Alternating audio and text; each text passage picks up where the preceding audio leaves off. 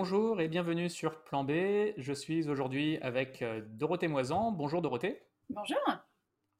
Euh, tu es journaliste et autrice d'un certain nombre de livres, dont euh, celui-ci dont nous allons parler, Les plastiqueurs, enquête sur ces industriels qui nous empoisonnent. C'est de ça dont on va parler dans l'heure qui vient. C'est, ça a été pour moi un livre assez choc, assez révélateur sur un sujet dont je me rends compte que je l'ai beaucoup sous-estimé. Euh, et là, j'en suis à me dire, euh, cette histoire de pollution chimique, euh, ça mérite au moins d'attention, au, moins autant d'attention que celui du changement climatique, parce que c'est une menace au moins tout aussi importante pour, pour l'humanité et pour notre santé. Avec toi, on va faire le tour d'un bon nombre de sujets qui sont couverts dans ton livre, qui questionnent des choses très en profondeur, bien au-delà du seul plastique, ça, ça va questionner nos modes de vie. On va d'abord parler du secteur pétrolier, et en quoi bah, ils misent sur le plastique pour continuer à croître, surtout si on doit diminuer la consommation de carburant. On va parler des lobbies et de leurs méthodes pour euh, encourager l'inaction. Euh, quand même faire un point scientifique sur pourquoi c'est grave tout ça au final, pourquoi c'est grave que le plastique s'accumule dans l'environnement, pourquoi c'est grave pour l'écologie et pour notre santé? Euh, on va prendre quelques petits cas d'utilisation du plastique, par exemple dans le domaine de la santé, à l'hôpital où il est utile, ou dans le domaine bah, de l'emballage à usage unique. On va parler du recyclage, notamment en quoi c'est un mirage. Et enfin, conclure sur que faire, une fois qu'on a parlé de tout ça. Que fait l'Europe? Que font les politiques? C'est quoi une chimie propre? Et on va, enfin, j'ai lu dans ton livre, on n'est pas du tout dans une dénonciation gratuite, c'est assez constructif sur aussi ce qui se fait de bien en matière politique, euh, ce qui est insuffisant et en quoi il faudrait avancer. Et sans plus tarder, bah, Dorothée, je te laisse la parole peut-être pour euh, parler de bah, ce qui a initialement aussi motivé ton, ton livre et puis on embrayera sur la question de, des pétroliers. Mais en fait, ce qui, euh, ce qui a embrayé mon livre, euh, tu peux, si, tu regardes autour de toi, là, tu es, chez toi, j'imagine, Cyrus, est-ce que tu peux me, me dire ce qu'il y a autour de toi Qu'est-ce qu'il y a qui est en plastique autour de toi?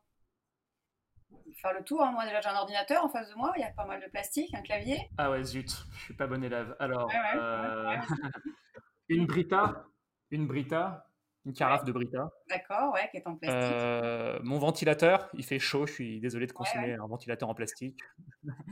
il y a, bah, je pense, alors là, on va rentrer dans la subtilité, mais je suis sûr que sur mon micro qui a une apparence métallique, bah le socle est en plastique. Pour qu'il soit si léger, je suis sûr sur le. Est-ce que ton, la couverture de ton livre n'est pas un peu plastifiée pour l'imperméabiliser? Tes autres livres sur ton bureau, ils ont sûrement du plastique, mais le mien, l'éditeur a fait l'effort, et je le remercie d'ailleurs, de ne pas plastifier la couverture. Mais effectivement, tous les bouquins que, vous avez chez vous, ils ont une petite pellicule plastique, ce qui fait que si on verse une goutte d'eau, ça ne fera pas une trace, alors qu'effectivement, sur les plastiqueurs, euh, ça fera une petite trace et il, sera, il faudra faire un peu plus attention à lui sur la plage. Voilà. Donc, euh, donc en fait, on voit très vite que dans nos vêtements, hein, on a souvent du synthétique. Là, en l'occurrence, je suis avec du synthétique sur moi. On a nos, nos, tout, tout, ce qui est euh, électronique qui, euh, qui, utilise beaucoup de plastique. On a, j'imagine, derrière toi, je vois des tableaux, je vois des lustres. Je pense qu'il y a beaucoup, beaucoup de choses qui sont en plastique dans nos peintures, dans nos sols. Et voilà, en fait, c'était une des raisons bah, de faire ce bouquin, c'est qu'en fait, tout simplement, le plastique est partout. On s'en rend pas compte. Et donc l'idée c'était d'éclairer quelque chose qui se voit pas, parce que mon métier de journaliste c'est aussi euh, essayer d'enquêter sur ce sur quoi les, gens ont des questions mais qui ne voient pas ou, sur lesquelles on leur cache euh, les réponses euh, justes, ou leur donne des réponses qui sont pas tout à fait pas tout à fait exactes. Donc voilà ce qui m'a fait donner envie d'écrire le bouquin. Et puis, et puis aussi le fait de réaliser euh, on parle beaucoup de plastique depuis un certain temps en Europe et ailleurs, beaucoup en Europe effectivement, en nous disant on va interdire, on a interdit aujourd'hui hein, les, euh, les, touillettes en plastique, les pailles, euh, les, tous ces petits plastiques à usage unique qu'on retrouve sur les plages. Mais à côté, je découvrais que l'industrie allait augmenter, enfin augmentait sa production de 3% par an. C'était ses prévisions. Et une augmentation de 3% par an pendant 20 ans, c'est un doublement. Ça veut dire que déjà, il y a une production mais énorme, énorme qu'on n'arrive pas à, absorber, hein, que ce soit l'océan, l'air, nos sols, etc. Et en fait, que ça allait euh, être doublé d'ici 20 ans. Donc moi, ça m'a fait vraiment un choc énorme.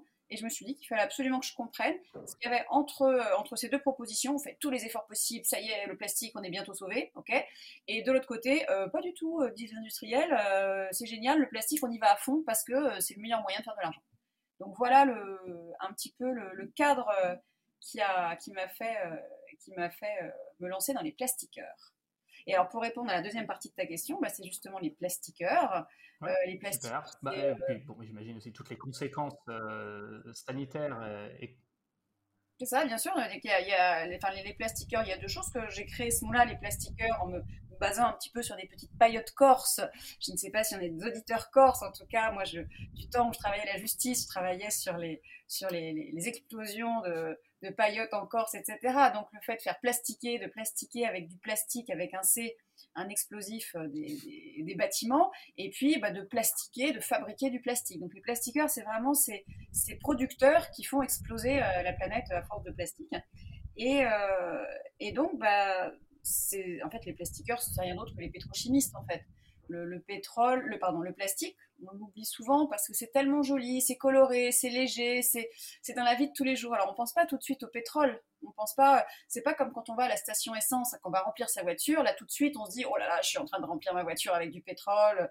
On on se le dit pas. Moi je me le dis en tout cas, c'est pas bien, etc. Le plastique, on, on s'en rend pas compte. Le plastique, c'est à 75% issu du pétrole.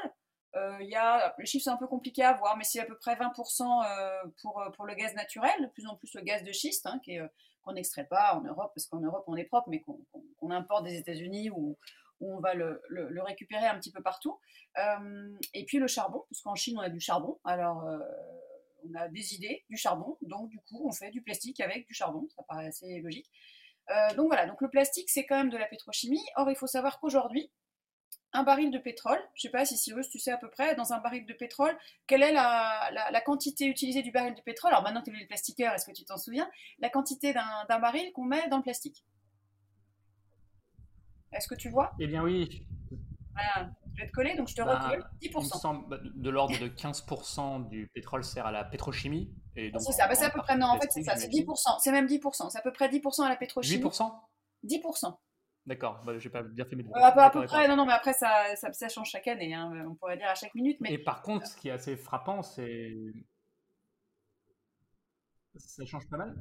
Mais ce qui est assez frappant, c'est bah, justement les pétroliers misent beaucoup sur euh, bah, le plastique pour leur futur, pour continuer à faire beaucoup de chiffre d'affaires et de bénéfices, et qu'il y a des investissements en cours pour être capable de construire des raffineries qui, d'un baril de pétrole, euh, tirerait 80% de plastique. Alors ça, ce, ce chiffre, euh, dans une des pages de ton En fait, on est justement... c'est on, est, euh, on est en mesure d'investir dans des raffineries qui font ça, quoi, qui, qui augmentent significativement la proportion de plastique qui sort d'un baril de pétrole par rapport aux autres produits dérivés. C'est ce qu'on est en train, justement, ce qui est en train d'évoluer. Parce qu'aujourd'hui, le plastique, c'est la planche de salut de la pétrochimie. On ne se rend pas bien compte, mais euh, donc euh, aujourd'hui, on a à peu près donc 10% de ce baril de pétrole qui va dans la pétrochimie et 75% pour le plastique. Approximativement, on a vraiment euh, voilà 8-10% pour le plastique. Et on a déjà des raffineries, notamment à Singapour, qui peuvent obtenir 40% d'un baril de pétrole pour faire du plastique. 40%. Et on a des recherches, notamment avec l'IFPEN, hein, qui est l'Institut français du pétrole des énergies renouvelables, des énergies nouvelles euh, qui euh, aident euh, certains pays pour essayer d'arriver à ce 80%.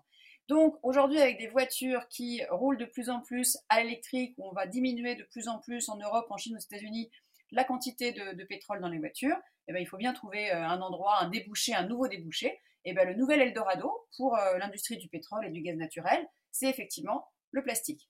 Donc pas question de, pas question de faire une croix sur une telle de telles promesses de profit. Euh, parlons justement des, bah, davantage des pétroliers, mais aussi des lobbies. Euh, bah, entre pétroliers et chimistes, c'est un peu la, bah, en partie les mêmes acteurs quand même, hein. pas, entièrement, mais il y en a qui font que de la chimie et, pas des énergies fossiles. Quelles sont les méthodes qu'ils emploient pour euh, faire perdurer le business as usual? Est-ce que c'est en grande partie inspiré des mêmes méthodes que l'industrie du tabac? Enfin, bon, bref, je te laisse ouvrir là-dessus bah, effectivement, les lobbies, euh, les lobbies de, la pétrochimie sont parmi les plus puissants au monde, hein, très clairement. Euh, aux États-Unis, c'est le ACC, American Chemistry Council, euh, et qui, avec plusieurs branches, mais c'est quand même majoritairement du plastique. Hein. on a plastique et puis on a aussi, bien sûr, qui est pesticides, mais le plastique va être plus important. Et, on a des, lobbies, en fait, qui sont les mêmes que les lobbies, en tout cas, qui sollicitent les mêmes agences de communication, notamment, que l'industrie du tabac, que l'industrie de l'amiante, que et, en fait, on a les mêmes stratégies qui sont mises en place. Euh, alors on pourrait se dire depuis le temps, euh, c'est quand même éventé, etc.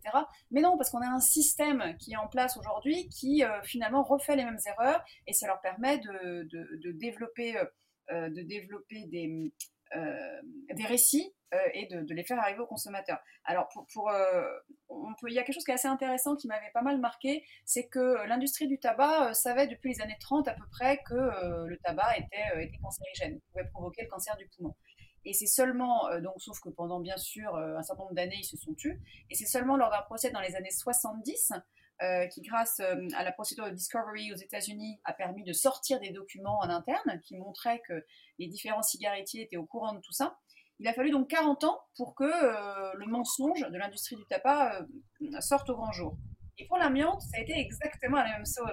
On avait, on avait, ça a été connu les années 40-50 et c'est apparu au grand jour dans les années 90. Et si c'est pour le tabac, ça leur a quand même permis de faire, au XXe siècle, on est sur à peu près 100 millions de morts tabac. Pardon, attendez, je suis en train de dire. Non, c'est 100 millions de ou c'est 100 000 C'est moi qui. Euh, bref, plusieurs dizaines de milliers de morts partout dans le monde du tabac, et euh, c'est grâce finalement à ce mensonge qu'ils ont pu faire. 100 euh, millions, ça me paraît être un bon ordre de grandeur. On parle de. non, 100 000, serait... 100 000 c'est déjà pas mal. ouais, non, non, c'est plutôt 100 millions. 100 millions. Bon, on va vérifier ça. Donc, et, et, donc du coup, d'avoir des, des, des, mensonges qui finalement perdurent aussi fort, grâce au fait d'avoir caché ces choses-là. Et donc, ce qui est super important euh, pour, tous ces, euh, pour tous ces lobbies, c'est une, euh, des techniques qu'on a regroupées sous le titre de 3D, donc 3D en anglais, parce que ça ne marche pas en français, bien sûr. En anglais, c'est deny, delay, deflect. Donc, deny, c'est nier. Delay, c'est retarder, retarder la réglementation. Et deflect, c'est mhm. essayer d'attirer l'attention sur autre chose. Donc en fait, un des points centraux pour, pour les, notamment pour, dans l'industrie du plastique, c'est d'entretenir le doute. Donc on va se dire, parce qu'effectivement, euh, Cyrus, tu ne m'as pas encore demandé, mais on pense qu'on va y passer après, est-ce que le plastique c'est dangereux? Alors si on se pose la question et qu'on va chercher un petit peu sur internet, en dépendant des sites où on va aller, on va nous dire oui mais non, mais en fait le plastique c'est pas dangereux, vous savez c'est la dose qui fait le poison. Alors là on remonte à Paracels, un médecin suisse du XVIe siècle qui avait démontré que c'était la dose qui faisait le poison. Ça veut dire qu'il fallait quand même beaucoup prendre d'un poison avant qu'il soit vraiment euh, euh, néfaste pour euh, l'organisme. C'est ce qui a donné finalement naissance à la vaccination, qui fait que quand on se vaccine, on va prendre un tout petit peu de ce poison pour, dans un vaccin de, tel ou tel virus, un tout petit peu de, de ce virus dans l'organisme, qui va finalement nous renforcer, et le jour où on va être face à la maladie, on va être très fort. Donc ça, la dose fait le poison. Sauf que depuis une trentaine d'années, on a beaucoup travaillé sur ce qu'on appelle les perturbateurs endocriniens. Et les perturbateurs endocriniens agissent sur des substances chimiques qui vont intervenir à toute petite dose. Mais alors, toute petite dose, qui est encore beaucoup, beaucoup plus vicieux avec les perturbateurs endocriniens, c'est qu'admettons, à une dose A, ce qui va être minime, ça ne va pas, on n'aura aucun effet. On va augmenter un tout petit peu la dose, l'effet va bondir, va exploser, et on va continuer à augmenter la dose, et à ce moment-là, l'effet va disparaître. Donc c'est extrêmement étonnant. En fait, ça veut dire que la dose est non monotone. Ça veut dire que c'est pas parce qu'on a plus de doses, moins de doses, qu'on va avoir un effet. On ne sait pas du tout comment on gère ça. Mais ce qui veut dire en tout cas qu'avec des microdoses, on peut avoir un effet destructeur. Et donc notamment pour le bisphénol A, par exemple, ou les phtalates, on en parle pas mal, euh, des perturbateurs endocriniens parmi les plus courants aujourd'hui dans l'organisme et dans le monde, et qui ont fait que la fertilité euh, masculine des hommes occidentaux a complètement euh, explosé, mais à la baisse, donc avec des taux ridicules. En, une quarantaine d'années, la quantité de spermatozoïdes dans le sperme des hommes occidentaux a chuté d'environ 50%, notamment à cause de ces perturbateurs endocriniens. Donc aujourd'hui, quand on regarde sur les, les sites des lobbies du plastique, on continue à vous dire la dose fait le poison, en oubliant, bien sûr, enfin en omettant bien sûr volontairement, que euh, c'est pas parce qu'il y a un tout petit peu de phtalate dans le plastique que ça n'aura pas un impact sur la santé humaine ou sur l'environnement. Donc, un des, ce sont des arguments qu'on retrouve beaucoup dans l'industrie du plastique. Il y en avait un qui m'avait quand même fait assez sourire euh, quand j'avais appelé euh, Plastics Europe à l'occasion de ce livre. Et on m'expliquait à ce moment-là, mais vous savez, Dorothée, le plastique, c'est comme, c'est comme le sel ou l'eau. Alors là, je me suis dit, ah ouais, le sel ou l'eau, pourquoi donc? Ah mais en fait, euh, euh, si on en prend un petit peu, c'est pas dangereux, mais si vous en prenez trop, bah vous mourrez. Vous voyez, si vous prenez pour l'eau 8 litres d'eau, et eh ben si vous buvez 8 litres d'eau, vous mourrez. Alors effectivement, c'est sûr que si je vais, euh, si je vais dans, l'eau, bah, si je vais, je bois, je me force à boire 8 litres d'eau, ce qui est assez rare, hein, généralement sinon ça s'appelle un suicide, et encore je sais pas comment on fait, effectivement on meurt. Mais on voit que les comparaisons sont quand même assez extraordinaires. Donc voilà, c'est le genre de, de petites choses. On va aussi comparer le plastique ou les perturbateurs endocriniens à du café, de la moutarde, du soja, qui aussi sont des perturbateurs endocriniens. Mais il suffit de ne pas, euh, de pas passer sa journée à boire du café et, ça se passe bien en fait. Voilà. le, pire, c'est que le, genre de tactique de confusion, le, genre de, comment dire, les tactiques de confusion que tu viens de citer, euh, avec un exemple qui peut paraître un peu ridicule. Le, pire, c'est qu'en fait, c'est vraiment ça qui sert aux politiques. Quoi. C'est le genre de storytelling euh, Exactement. avec des, analogies un peu bizarres. Euh, j'ai récemment vu le film Goliath. Avec les... Ouais, tout à fait. Ouais. Et, ça marche, mais j'ai vu dans le film Goliath et beaucoup de gens qui, comme toi, essaient de, comment dire, bah, militer pour défendre notre, santé contre ces substances toxiques, disent mais ce film Goliath, il racontait ma vie. Quoi. Euh, on, va poursuivre là-dessus sur les, euh, sur les effets sanitaires parce qu'il y aurait de quoi dire. J'ai vérifié hein, sur cette histoire de tabac, c'est bien 100 millions de morts au énorme, siècle, source OMS, et encore aujourd'hui, c'est 8 millions par an. Donc 100 millions de morts cumulés sur le XXe siècle, encore aujourd'hui, 8 millions par an. Hein, euh, qui donc était notamment, qui aurait pu être qui aurait pu être beaucoup réduit si pendant 40 ans le mensonge, le doute n'avait pas été entretenu, offrons au moins la possibilité aux personnes qui commençaient à fumer de savoir ce qui allait se passer si jamais ils continuaient à fumer. Ouais. Après voilà, le, tabac, depuis qu'on tape dessus fort, la consommation baisse et on peut imaginer quand même, euh, enfin il y a moins d'inertie dans le système. Là, euh, il y a un problème qui est que ça s'accumule quoi. Euh, enfin. Ouais, surtout que le tabac, c'est chacun va passer à la page. Pourquoi c'est grave tout ça? Pourquoi c'est grave l'accumulation de microplastiques euh, Pourquoi c'est grave? Bah, On ne sait pas si euh, ça reste dans l'environnement euh, des siècles. Des, enfin, il y a des, estimations qui se confrontent. certains estiment des millénaires, mais toujours est-il que ça part pas. Ça se dégrade pas, ça reste et c'est partout. C'est dans la pluie, c'est dans les océans, c'est dans les écosystèmes, c'est dans notre nourriture. mais à, nouveau, pourquoi c'est grave? Alors, tu as commencé à parler d'infertilité. Alors, effectivement, c'est très préoccupant. Alors, tout à l'heure, je faisais l'analogie avec le changement climatique, euh, bon, voilà, pour, pour, le coup, une conséquence que le changement climatique ne provoque pas, là, c'est de l'infertilité de masse. Quoi. Là, c'est quand même quelque chose que ces pollutions provoquent.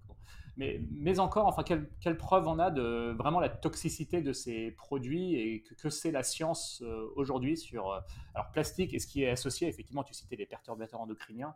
Qu'est-ce qu'on sait aujourd'hui sur la gravité du, du problème? Alors effectivement, un, un, des points qui est important et que moi je souligne pas mal dans le bouquin, c'est que on s'arrête souvent aux déchets plastiques. Quand on parle de plastique aujourd'hui, on est encore à parler beaucoup, on va y revenir après, recyclage, etc., en se disant, euh, oui, le problème, c'est les déchets qui s'accumulent, etc. Euh, souvent, on pense à des déchets sur une plage en Malaisie ou en Indonésie, ok, euh, parce qu'on se dit, oui, mais en France, il n'y a pas de problème. Et puis très vite, on oublie. Alors que ce, que, ce qui est beaucoup plus marquant et ce qui est essentiel, c'est l'impact sur la santé, c'est l'impact invisible du plastique. Et donc, on arrive à la santé.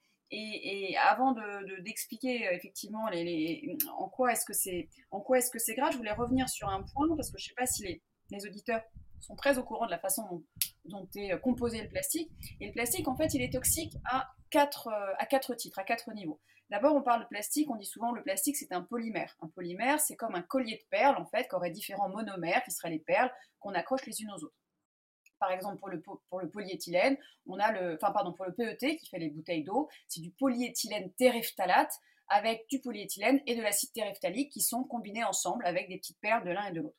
Si euh, donc il se trouve que les monomères eux-mêmes, première source de toxicité, les monomères qui constituent le plastique peuvent être toxiques. On a parlé du BPA, par exemple, et bien le bisphénol A, c'est un monomère qui constitue par exemple le polycarbonate. Le polycarbonate, c'est un plastique dur et transparent. Les fontaines à eau qu'on a longtemps eu dans les entreprises étaient en polycarbonate. On est en train de changer, mais euh, c'était le cas. Donc, première cause, le monomère. Euh, on parle aussi pas mal euh, le polystyrène. Le styrène est un monomère du polystyrène extrêmement toxique. Or, voilà, et le point important, c'est que ce qu'on ne vous dit pas, l'industrie vous dit que le plastique est inerte. Donc, il n'y a rien qui sort de votre petit canard en plastique ou de votre euh, seau ou de ton euh, euh, ventilateur etc. Sauf que c'est pas vrai. Il y a des microparticules de plastique qui à un moment ou à un autre vont s'échapper. Donc ça veut dire que le styrène qui est dans le polystyrène, à un moment, il va effectivement s'enfuir dans un endroit qu'on n'aura pas prévu.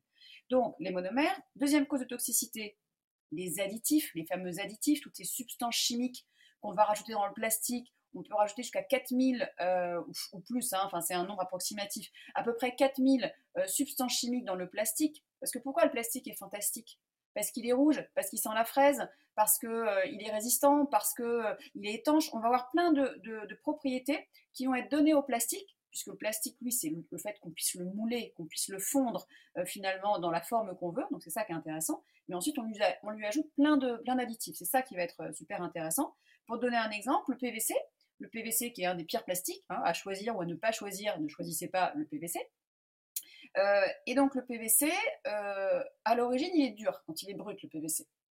Pour le rendre flexible, parce qu'on a beaucoup de PVC souple, euh, par exemple dans les tubulures, des petites, dans les poches à sang, les poches de perfusion, vous voyez tous les petits tuyaux comme ça, c'est en PVC souple. Eh bien, pour le rendre souple, il faut rajouter des phtalates. Mais il ne faut pas en rajouter 1%, pas 2%. On peut en rajouter jusqu'à 80% du poids de l'objet. Donc c'est juste énorme.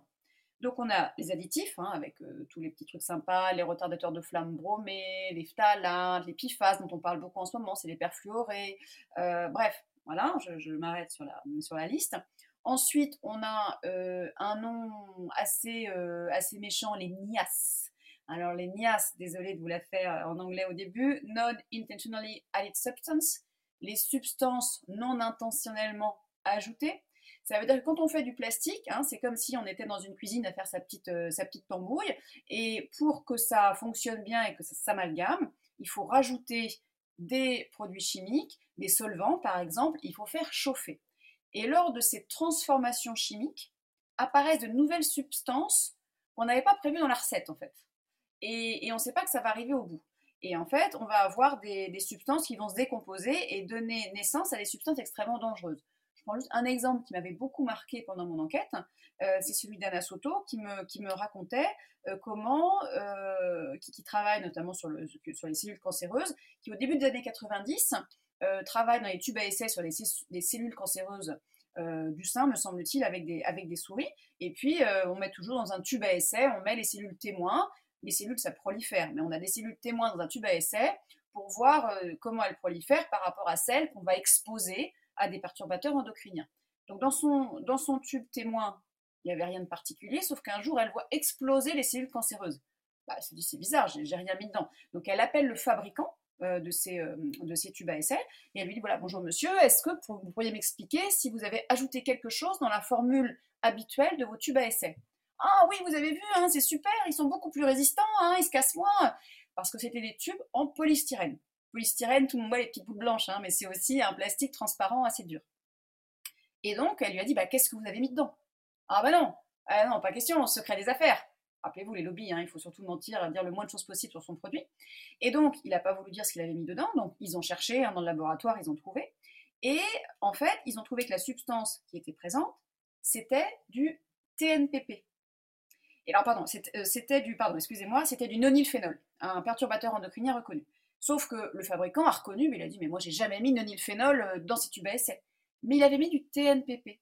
Et le TNPP, en se décomposant, avait donné naissance, avait relargué du nonylphénol, et qui, contrairement bien sûr à ce que dit l'industrie, le tube à essai il est super pas inerte, puisque le nonylphénol est passé de ce tube à essai au liquide qui était dans ce tube à essai, et aux cellules cancéreuses, et les a fait proliférer. Donc là, on a vraiment un exemple de même si on veut faire du plastique propre, eh ben, on n'est pas bien sûr d'y réussir en fait, parce qu'on aura toujours des niaces, des petites substances, des impuretés qui vont pouvoir apparaître. Quatrième source de toxicité, bah, le plastique, la surface du plastique. on se souvient du Covid, hein, euh, au tout début du Covid aux États-Unis, euh, on a été dire partout Oh là là, le plastique c'est génial Dixit l'industrie, carrément avec des phrases comme Les sacs plastiques sauvent des vies alors comment ça? Parce que bah, si on mettait sa clémentine, tout ça dans un sac en plastique, et que la clémentine, quelqu'un avait craché dessus avec du Covid dedans, et ben on le mettait dans le sac en plastique et on était protégé. J'avoue que j'avais du mal à comprendre le principe, mais c'est pas grave parce que ça aurait été pareil dans n'importe euh, quel sac.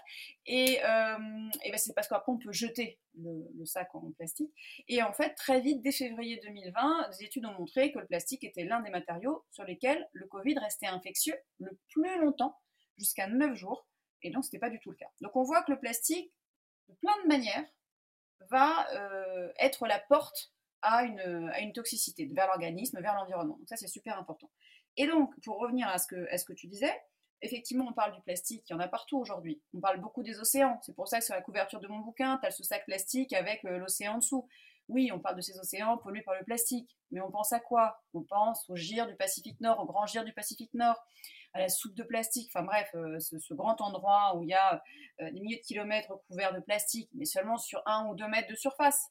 Ce plastique-là, c'est moins, tous les gires, tous les plastiques de surface, c'est moins de 1% du plastique présent dans l'océan. 99% du plastique, c'est des microparticules de plastique ou des gros morceaux de plastique tombés dans le fond des océans. Ça veut dire que c'est du plastique qu'on ne pourra plus jamais récupérer. Donc on parle des océans, on parle beaucoup moins des sols, qui sont 4 à 23 fois plus pollués. Donc le projet Ocean Cleanup, euh, dont tu as sûrement entendu parler. Oui, bien sûr. Bah, après, moi, non, je donc les sols 4 à 23 fois plus pollués que les océans, donc déjà. Et les, après, on peut laver les océans en disant, bah oui, on va enlever les microdéchets. L'intérêt d'enlever un microdéchet, pardon, un macrodéchet. L'intérêt d'enlever un macrodéchet de l'océan, c'est qu'il ne va pas se décomposer, et donc on va l'enlever avant qu'il soit irrécupérable. Bon, donc pourquoi pas On va aller le brûler, ça va larguer des émissions de gaz à effet de serre. De toute façon, euh, une fois qu'il est là, le plastique, il va bien falloir s'en débarrasser d'une mauvaise façon. Donc, de toute façon, euh, mais donc, ça peut. Maintenant, euh, il faut être conscient que le plus intéressant, c'est quand même d'arrêter à la source, hein, parce que ne pas en mettre dans l'océan tout court. Voilà. Et donc, après, on va revenir tout simplement consommer différemment, ne pas utiliser le plastique à la première origine, comme ça, on n'arrivera jamais dans la poubelle ou la non-poubelle. Voilà.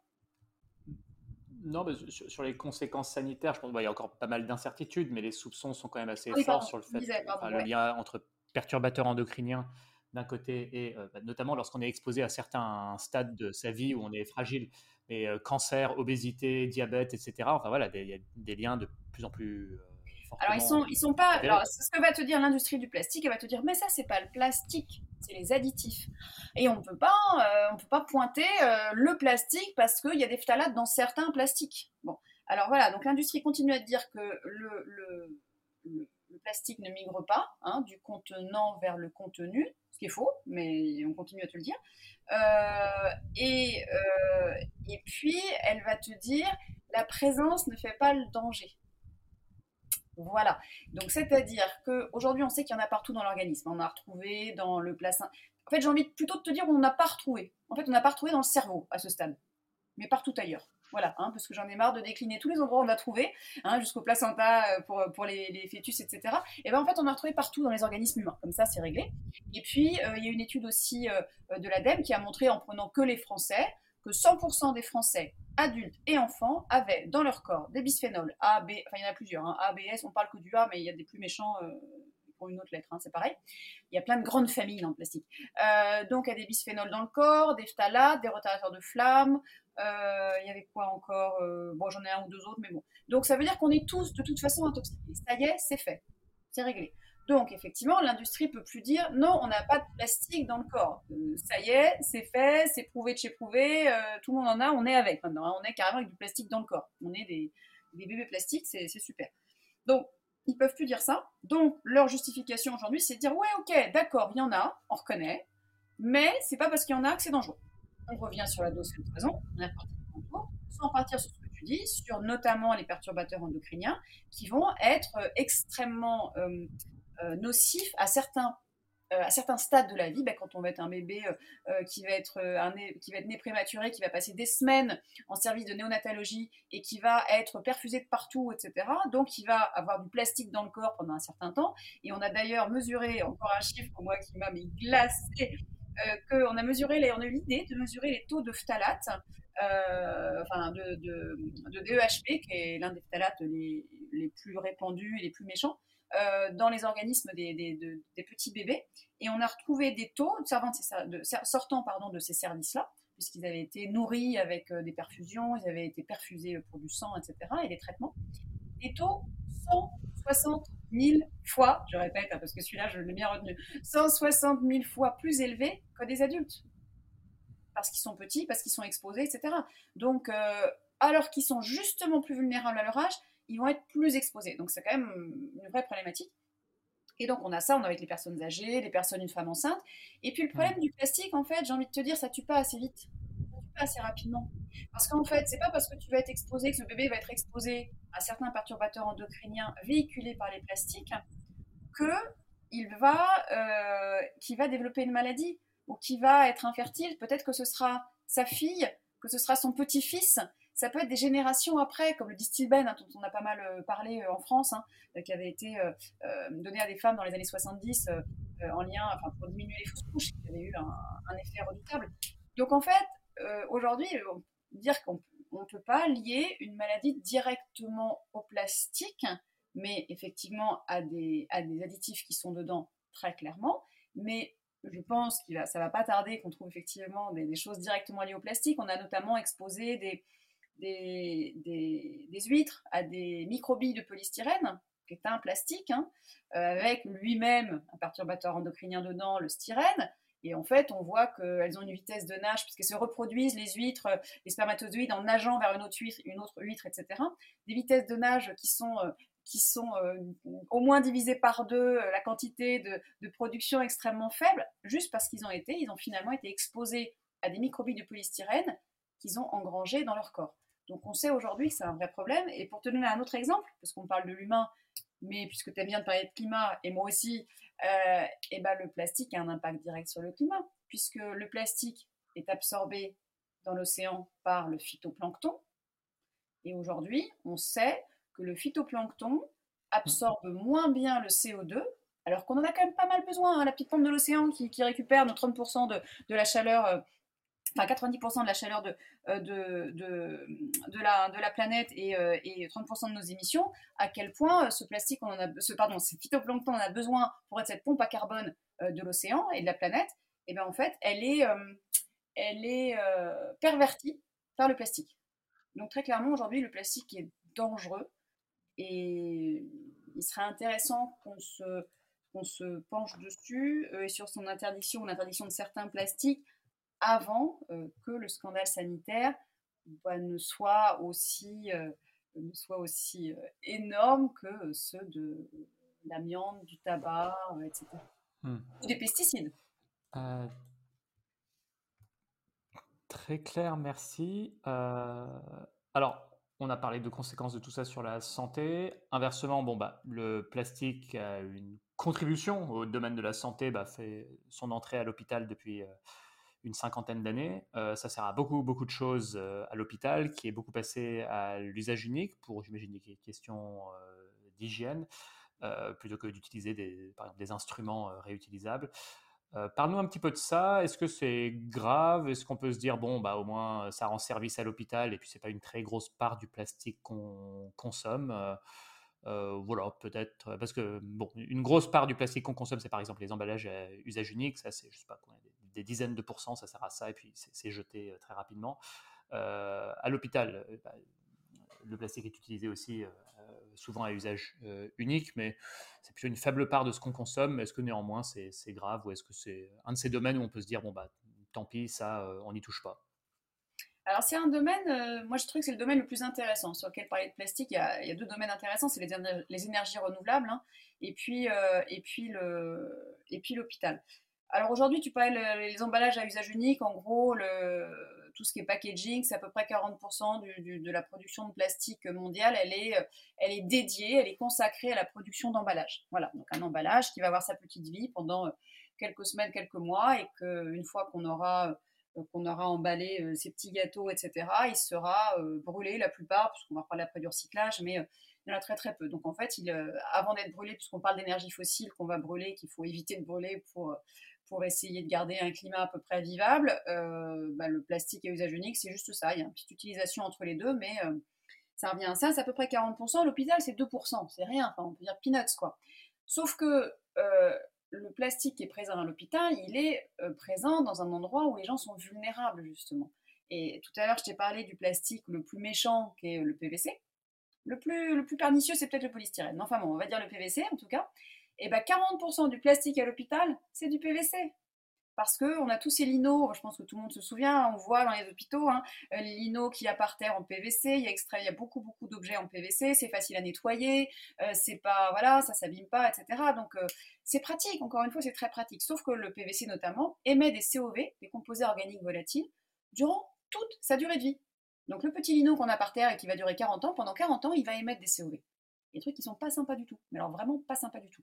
Et, quand on les brûle, n'en parlons pas. Hein. Le PVC, c'est des toxines, des, des, dioxines, des furanes. c'est vraiment des choses qu'on n'a pas envie de croiser sous son nez, mais que pourtant on croise assez régulièrement, notamment dans les, dans les pays en développement dans lesquels on envoie nos plastiques usagés. Et, et donc l'hôpital, c'est vraiment un endroit où le plastique, à la fois, sauve des vies, parce que quand on va mettre des stents, quand on va mettre plein d'aujourd'hui, il y a énormément d'équipements médicaux qui vont, être, être en plastique, qui vont être si miniatures, si légers, etc. Donc on va sauver des vies. Et en parallèle, ça, enfin, clairement, j'attends qu'on ait, que ces scandales sortent. Quand je parlais des, bébés en neonatologie aujourd'hui, c'est quand même assez, assez remarquable. Hein. Euh, mais comment est-ce qu'on pourra attribuer quand dans, 40 ans, cette personne-là ou 30 ans voudra avoir un enfant et ne pourra pas en avoir Comment est-ce qu'on pourra dire Oui, mais tu sais, c'est parce que bébé, tu étais dans un service où euh, tu as été perfusé avec du plastique Ça n'arrivera jamais. Et donc, euh, c'est pour ça qu'on continue à avoir ça.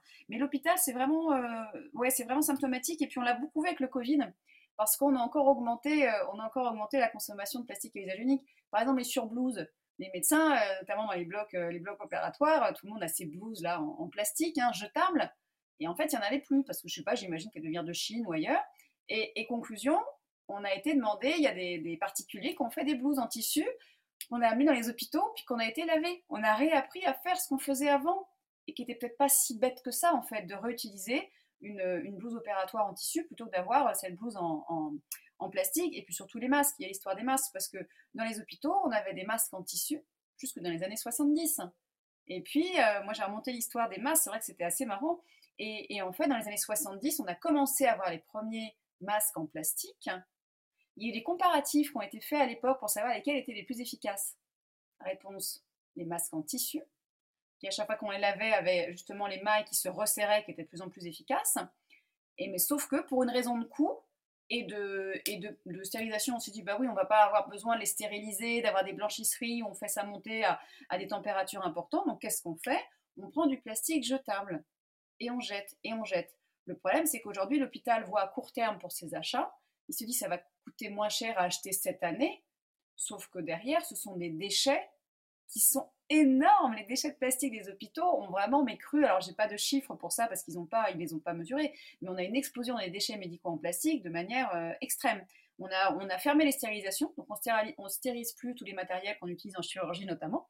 On va tout simplement prendre un petit kit avec tous ces matériels chirurgicaux. On ouvre un kit avec, admettons, 15, 15 euh, euh, équipements, on en prend un seul et on jette tout le reste parce qu'on l'a ouvert. Voilà, donc bah, à l'hôpital, il y a une vraie réflexion, mais ce qui est intéressant, c'est qu'il y a vraiment des gens qui s'y penchent. Euh, il y a, en, France, notamment, il y a des associations euh, euh, et des médecins qui, hôpitaux par hôpitaux, commencent à prendre la chose en main. Alors, ce ne sera pas parfait, mais c'est important. C'est très important.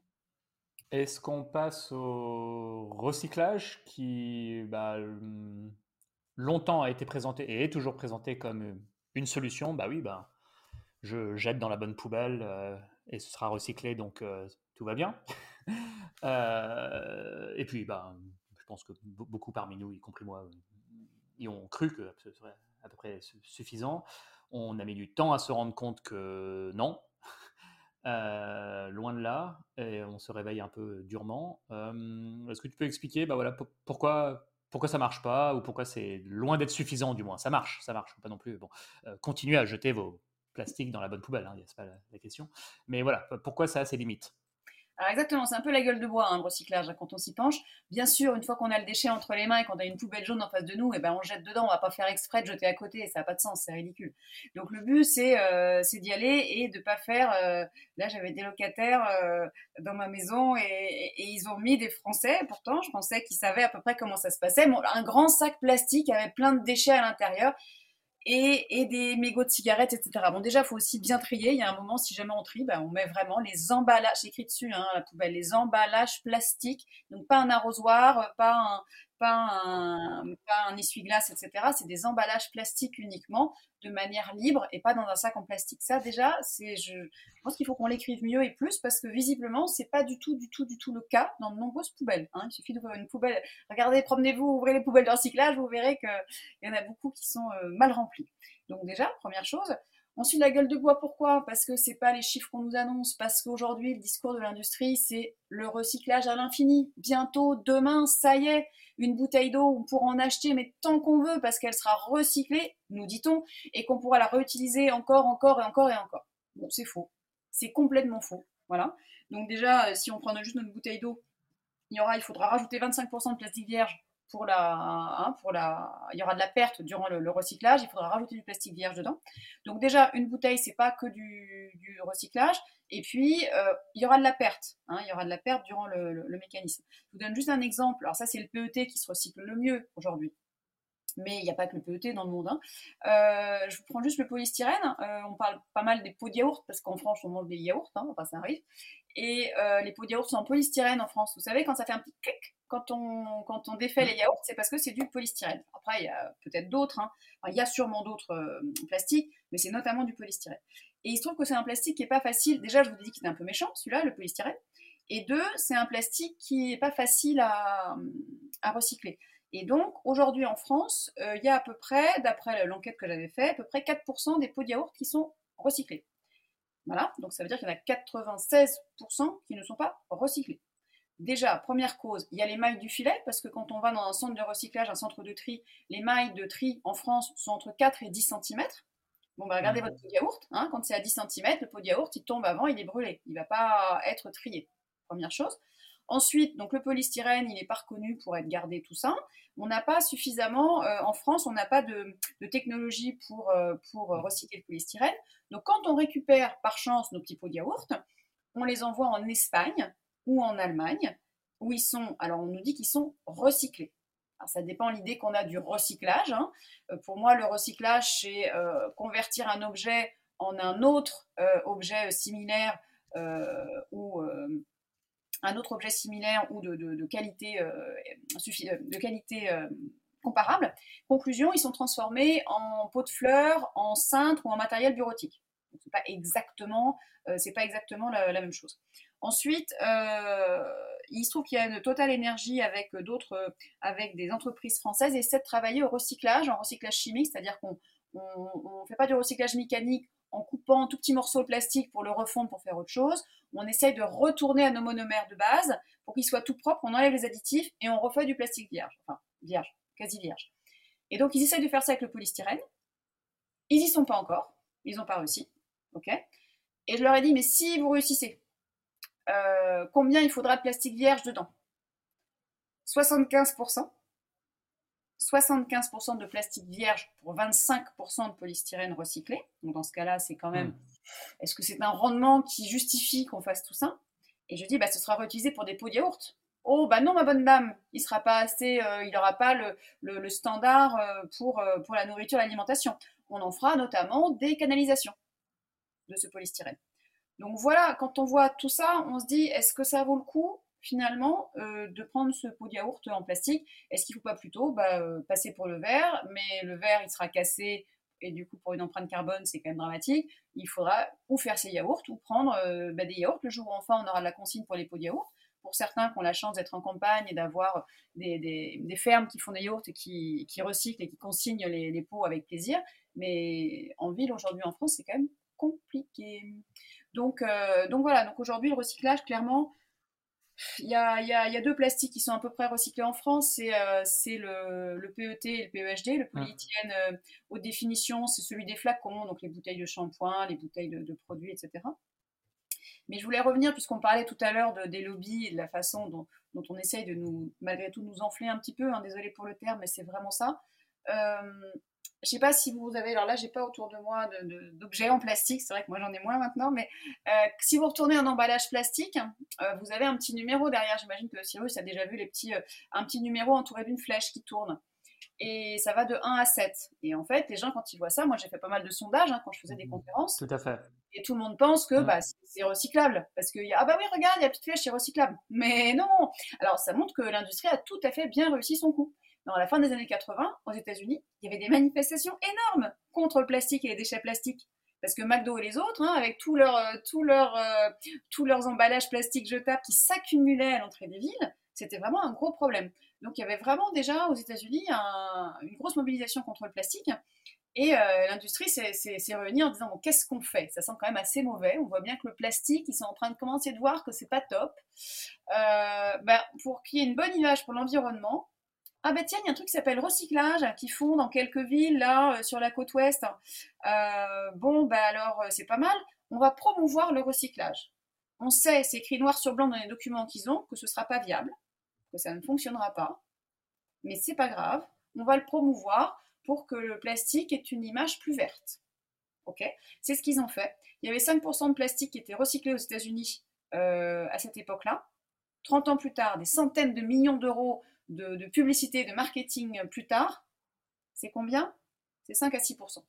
Voilà. Donc autant dire que la production de plastique a continué, qu'on recycle un tout petit peu, mais que vraiment. Euh, et alors, pardon, est-ce que j'ai oublié de, excuse-moi de, de, te dire, pour promouvoir ça, qu'est-ce qu'ils font? Ils décident à la fin des années 80 bah, de rajouter cette petite flèche. Il voit que dans les années 70, il y a un designer, lors d'un concours de design, un jeune étudiant a trouvé, il s'est dit, pour, pour, essayer de trouver un, un sigle pour euh, l'économie circulaire. Voilà, c'était le concours. Et il a fait trois flèches, hein, trois flèches vertes qui se couraient les unes après les autres, en forme de triangle. OK? Ça, ça nous parle. OK? Économie circulaire. Et là, ils se sont dit, ah, c'est super ce petit logo, super. Ben, on, va, on va juste amaigrir un peu les flèches, on va mettre un numéro dedans. Et en fait, le numéro dedans, c'est le code d'identification des résines. Donc, résine égale quel plastique c'est? Code d'identification, 1, 2, 3, 4, 5, 6, 7. Si tu as la chance de tirer le numéro 1, tu as tiré le PET. Certes, il est recyclable. Numéro 2, le PEHD, il est mhm. recyclable. Recyclable, pas, euh, pas euh, à, même, euh, à même niveau, hein, mais éventuellement décyclable où tu fais des pots de fleurs et de ça, mais enfin, t'en fais quelque chose. ok? Et, et puis après, tous les autres, euh, tu as le polystyrène, etc., qui est très mal recyclé. Et le 7, là pour le coup, si on tombe sur le 7, on est sûr que c'est pas recyclé. Le 7, c'est tous les autres, hein. c'est tous ceux qu'on ne sait pas recycler, on les met dans le 7. Et les gens, ils retournent leur, euh, leur, euh, leur emballage, avant même, parfois on en voit hein, dans, les, dans les supermarchés qui essayent de bien faire, qui retournent et qui se disent Oh, regarde, c'est super, c'est recyclable, il y a une flèche avec un numéro. En fait, de tous, ils ont la flèche avec le numéro. Et, puis surtout, il y, a encore, il y a encore des points verts, ce qu'on appelle le point vert en France. Là, c'est un petit rond, c'est toujours deux petites flèches vertes, mais qui se courent après en un cercle et pas en un triangle cette fois-ci. Et le point vert, dont je ne vois pas pourquoi les gens ils penseraient pas que c'est ça veut dire recyclable parce que c'est exactement la signification. Les mecs qui bossent dessus, ils ont créé ce signe-là parce qu'ils savent bien que tout le monde se dit c'est vert, il y a des flèches qui se retournent, c'est recyclable. Eh ben non. Le point vert, ça veut juste dire que le metteur sur le marché, donc à savoir admettons Danone et ses pots de eh ben, ils payent la contribution réglementaire obligatoire des fabricants de, et des vendeurs de pots de yaourt ou de, n'importe quel, quel aliment qui va être dans un emballage plastique ou dans un emballage pour participer à la collecte des déchets et au tri des déchets derrière. Ça veut dire qu'ils payent pour, c'est pas parce qu'ils payent pour que le que l'objet en question. donc il respecte la loi, quoi. C'est ça que ça veut dire. Il respecte. Oui, mais après c'est, enfin voilà, le problème c'est que c'est la loi euh, devrait être un tout petit peu plus fine et un tout petit peu plus. Euh, elle devrait interdire ça. Et ça a été interdit par un arrêt de la cour de, enfin, par un, par un, par une décision de justice, mais la cour de cassation récemment justement a dit que c'était pas très clair et que on ne pouvait pas vraiment interdire cette flèche. Bon, tout ça pour dire que le pauvre consommateur, euh, que j'aimerais mieux appeler le pauvre citoyen, il peut pas s'y retrouver. Il a juste pas le choix. Donc savoir ce qui est recyclable ou pas, c'est impossible. Et de manière générale, il faut retenir que dans le monde, on estime qu'il y a à peu près 9% du plastique recyclé, emballage et autres. 9%. Et même pour l'emballage, on a la, la, fondation Hélène MacArthur qui n'est pas qui est proche de l'industrie, hein. donc on ne peut pas lui, lui reprocher, euh, voilà. Et ben elle estime que pour ce qui est du seul emballage, on est à 14% d'emballage plastique recyclé dans le monde. Mais si on arrête de parler de downcycling, c'est-à-dire de décyclage ou de sous-cyclage, hein, pour faire nos pots de fleurs ou des bancs de jardin, parce que des bancs de jardin en plastique, je ne sais pas combien on va en avoir dans le monde, tellement tout le monde veut, recycler dans un banc de jardin, hein, ok euh, Et ben on n'est plus qu'à 2% de plastique recyclé dans le monde pour les emballages plastiques. Donc ça, c'est des gens qui sont proches de l'industrie qui nous disent ça. Voilà. Donc, euh, je ne dis pas qu'il ne faut pas y aller. Je ne dis pas que le recyclage, dans l'idée, c'est génial. Mais le recyclage, ça consomme de l'énergie? Le recyclage, ça ne va pas, euh, ça ne va pas régler le problème de la toxicité. Si vous avez un produit toxique en première instance et que vous le recyclez pour redonner un produit toxique et généralement plus toxique parce qu'on va concentrer les substances chimiques en fait dans le recyclage, est-ce que c'est vraiment intelligent en fait? Est-ce que l'idée c'est pas plutôt d'arrêter ce cercle très vicieux qui finit de toute façon toujours par brûler du plastique ou pour en mettre dans l'environnement, par bah, tout simplement une réduction à la source et, et un réemploi. On ne pourra pas le faire partout. Pour des voitures qui ont 300 kg de plastique, euh, qui allège la voiture, etc., on pourra, on pourra pas faire grand-chose. On pourra avoir moins de voitures, ça c'est sûr. Euh, il y a plein d'autres raisons. Mais euh, pour des éoliennes, pour, pour des panneaux photovoltaïques, il faut absolument mettre des filières pour récupérer tout le plastique de ces, de ces mécanismes. Mais mais il y a les 40% dont on parlait tout à l'heure, hein, d'emballage et de usage unique, et ben on a une marge énorme pour nous en tant que citoyens faire quelque chose, faire une différence, pour que les entreprises elles-mêmes fassent certaines sont vraiment en train de se remettre en question. C'est super. Il y a vraiment euh, euh, des gens qui, euh, là, moi j'habite en Bretagne. Il y a une dame qui, qui, a une usine qui vend des gâteaux bretons. Bah, le plastique, c'est super parce qu'elle a des gâteaux qui peuvent se conserver que dans des sachets en plastique, en tout cas pour rester un petit peu croquant, etc. Et elle se pose de vraies questions, mais carrément de fermer son usine, en fait, voir comment faire pour pouvoir continuer à faire son activité, mais en étant vraiment responsable. Et donc, euh, moi, je salue tous ces gens qui ont vraiment pris le problème à bras le corps, parce que c'est un énorme problème qui est difficile à résoudre, qui impacte la santé des citoyens, qui impacte l'environnement, parce qu'en bout de chaîne, hein, euh, c'est quand même euh, c'est l'environnement qu'on prend aussi plein la gueule. Donc très clairement, ouais, sur, enfin là-dessus, il y a, des efforts à faire, mais il y en a déjà qui sont, en cours. Ça, c'est cool. Non, mais très bien. Bah, tu, fais un peu la transition vers euh, notre dernier sujet qui est bah, que faire euh, une fois qu'on a fait tout ça. Alors, euh, la sensibilisation, l'éveil du citoyen, c'est une chose, même si c'est loin de suffire. D'ailleurs, on n'a pas parlé parmi les tactiques des lobbyistes, celle consistant à rejeter l'anti-responsabilité sur les citoyens. Bah, vous avez qu'à jeter vos sacs en plastique dans la, dans la poubelle plutôt que les jeter dans la mer, etc. Bref, il y, a aussi ça. La responsabilisation, effectivement, du consommateur. demande, etc. Concrètement, que faire? Alors, il y, a un chapitre dans ton. Euh, voilà. Euh, que faire? Alors, il y, a un chapitre dans ton livre qui prend l'exemple de l'Europe. Euh, donc, le chapitre est intitulé L'Europe pionnière mais imparfaite. Voilà, il y a des choses qui sont déjà en marche. il y a, bon, il est prévu de sortir des emballages plastiques à usage unique en France d'ici 2040. Bon, c'est pas demain, mais au moins il y a des jalons. On voit déjà dans certains rayons de supermarché pour les fruits et légumes, par exemple, il y a moins de plastique qu'il y a quelques années. Il, y a des, échéanciers. Euh, mais globalement, voilà, c'est quoi ton regard sur ce qui est fait et sur ce qu'il reste à faire? Alors sur euh, l'Europe, effectivement, l'Europe est vraiment en pointe. C'est vraiment euh, avec ce qu'on appelle la directive SUP, Single Use Plastic, dont tu viens de parler. Et la directive SUP, qui est quand même vraiment un signal fort et qui est copié aujourd'hui par de nombreux pays. nombreux pays africains notamment aussi euh, travaille à cette question de réduire les plastiques à usage unique. Bon, maintenant, c'est ce qui emmenait cette directive. Elle a juste emmené, hein, on est sur les pailles, les touillettes, euh, euh, les verres, les gobelets en plastique, etc. Bon, c'est pas, c'est pas c'est révolutionnaire en un sens parce que pour la première fois, on a dit à l'industrie, on vous interdit des objets. C'est-à-dire que votre production, on interdit des produits que vous vendez. Ça, c'est quand même le truc le plus énorme. L'industrie l'a pas du tout, du tout, du tout vu venir. Donc en ça, c'est quand même que, la Commission européenne et l'Union européenne aient eu le courage, l'audace de le faire et que ça a été. Enfin, c'est pas suffisant, hein, parce que ça va pas réduire suffisamment notre production de plastique, mais c'est déjà énorme. en fait, c'est intéressant, peut-être plus éthiquement et symboliquement, mmh. plus que, concrètement, parce que ça ne réduit pas la pollution aujourd'hui. Donc ça, c'est un point super important. Euh, mais ils ont du mal à se. L'Union européenne à dire Oh là là, ouais, mais on a quand même des producteurs de plastique aussi chez nous. Bah oui, on va pas trop les. Euh, on peut pas leur dire de pas produire, etc. Donc ils sont un peu le cul entre deux chaises parfois quand même, c'est un peu compliqué.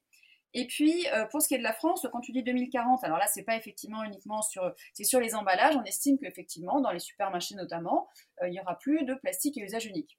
Va au supermarché, ouvre les yeux, effectivement, moi, quand j'avais entendu 2040, je me suis dit, ouais, mais c'est n'importe quoi, c'est dans 20 ans. Sauf que si tu vas dans un supermarché et que tu ouvres les yeux, je sais pas, il y a peut-être allé euh, peut 95% des emballages qui sont en plastique. C'est-à-dire qu'il y a peut-être 95% des produits qui sont dans le supermarché qui pourraient plus être vendus demain, en fait.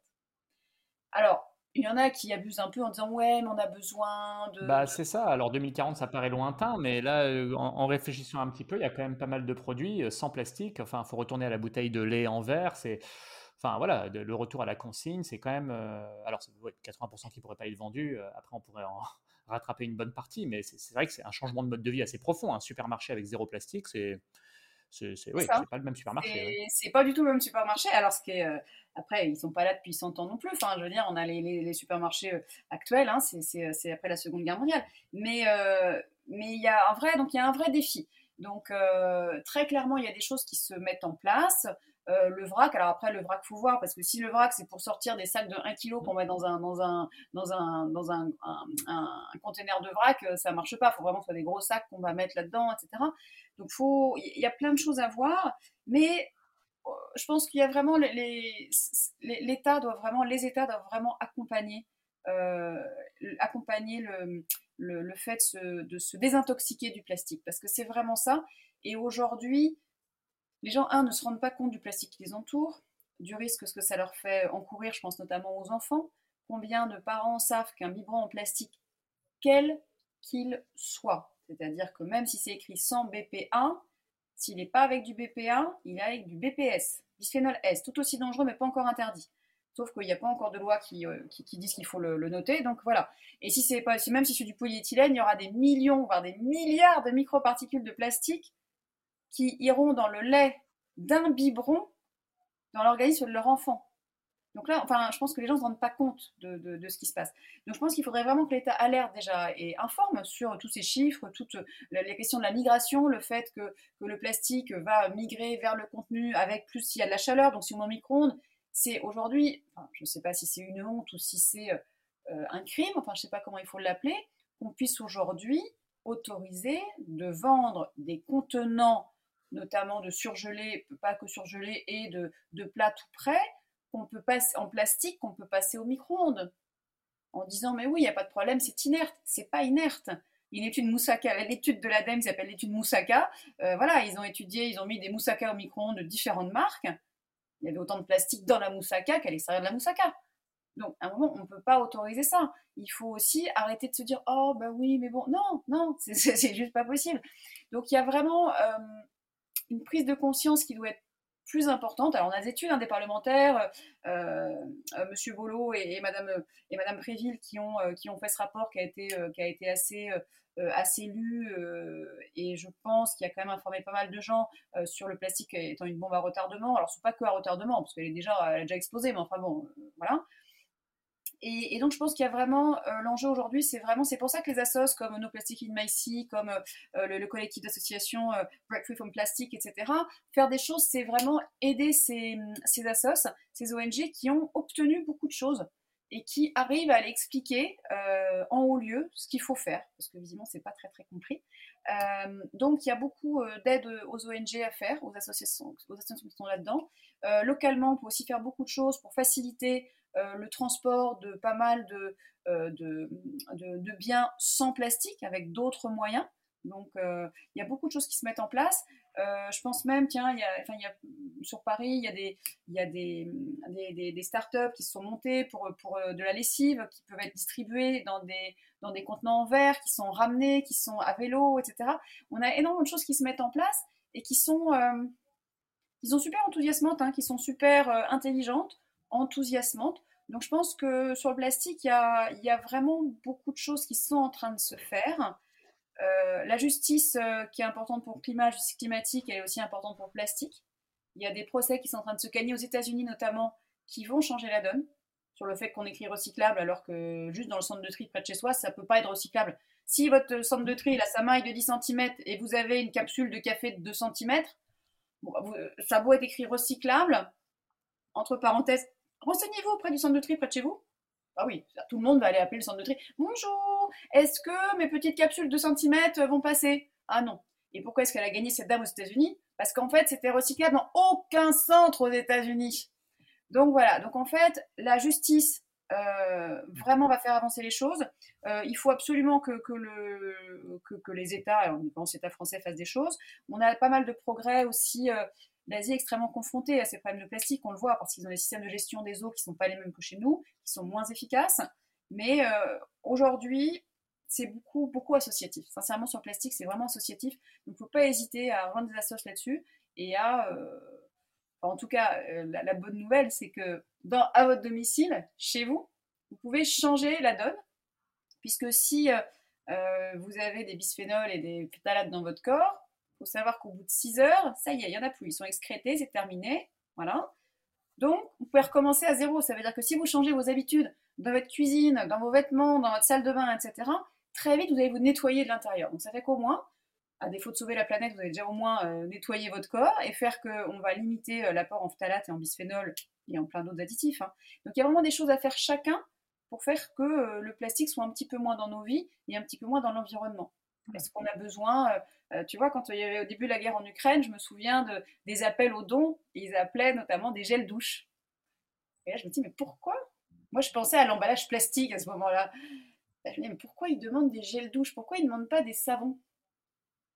Est-ce que c'est un tel drame d'utiliser un savon qui n'aura pas d'emballage plastique, qui généralement va être moins, moins, euh, moins euh, néfaste pour l'environnement que les gels douche, parce que il y, a le contenant en plastique et puis il y a les microbilles de plastique qui sont dans le gel douche. Hein. Euh, le savon, il est bien surtout à port. Hein. On peut même avoir des caisses de, en supermarché. Il y a des supermarchés qui commencent à vendre des savons avec des caisses de savon à la pièce, quoi, sans emballage en fait.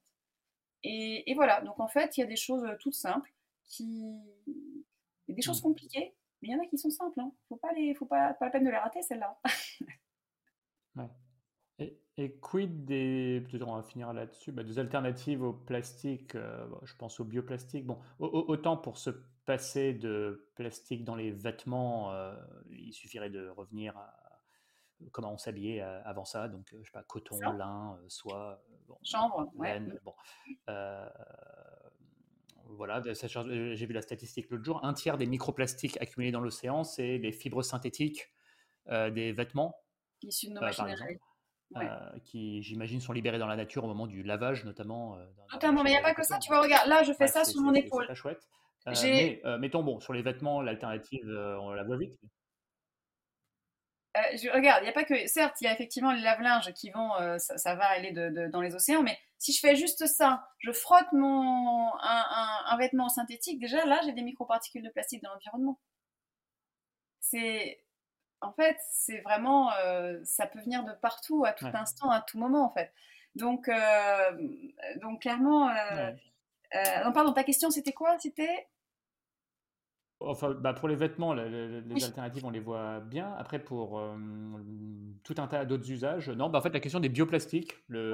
alors, j'imagine que ça mobiliserait des terres que déjà on a envie d'appeler euh, la biomasse pour faire plein de trucs, pour remplacer plein de trucs dérivés du pétrole. On fait appel à la biomasse et il n'y aura pas assez de, de, biomasse pour satisfaire tout le monde. Mais, mais bon, néanmoins, qu'est-ce qu'on peut espérer pour coupler à une démarche de sobriété matérielle, quand même, remplacer une part du plastique par des de la, des matériaux d'origine organique? Voilà, c'est le terme que je recherchais.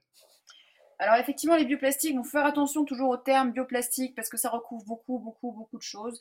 Il y a notamment, enfin, euh, il y en a qui parlent de bioplastique quand c'est biodégradable, alors que c'est pas vraiment ça non plus. Donc si bioplastique, on entend par bioplastique les plastiques biosourcés.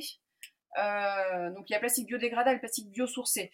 Euh, certains sont les deux, certains sont l'un et pas l'autre. Bon, ok euh, faut faire attention parce qu'aujourd'hui, il y a des études notamment qui montrent que un plastique biosourcé, je pense notamment au PLA, l'acide polylactique, qui est issu euh, d'amidon de maïs ou de canne à sucre, euh, en fait, euh, le pétrole, finalement, c'est pas mal parce que le pétrole, quand on fait du plastique avec du pétrole, le pétrole est super musclé, hein, c'est super, on fait un plastique avec du pétrole, finalement, ça tient bien la route. Sauf que quand on met du PLA qui est un petit peu moins charpenté, on va avoir tendance à rajouter plus d'additifs que dans le plastique conventionnel. Donc, ce qui veut dire qu'en fait, certes, on a un mmh. plastique qui va être biosourcé, qui va pas aller se fournir en pétrole et qui va moins émettre de gaz à effet de serre quand on va le brûler si on le brûle, mais il va être plus chargé, peut-être plus toxique qu'un plastique conventionnel.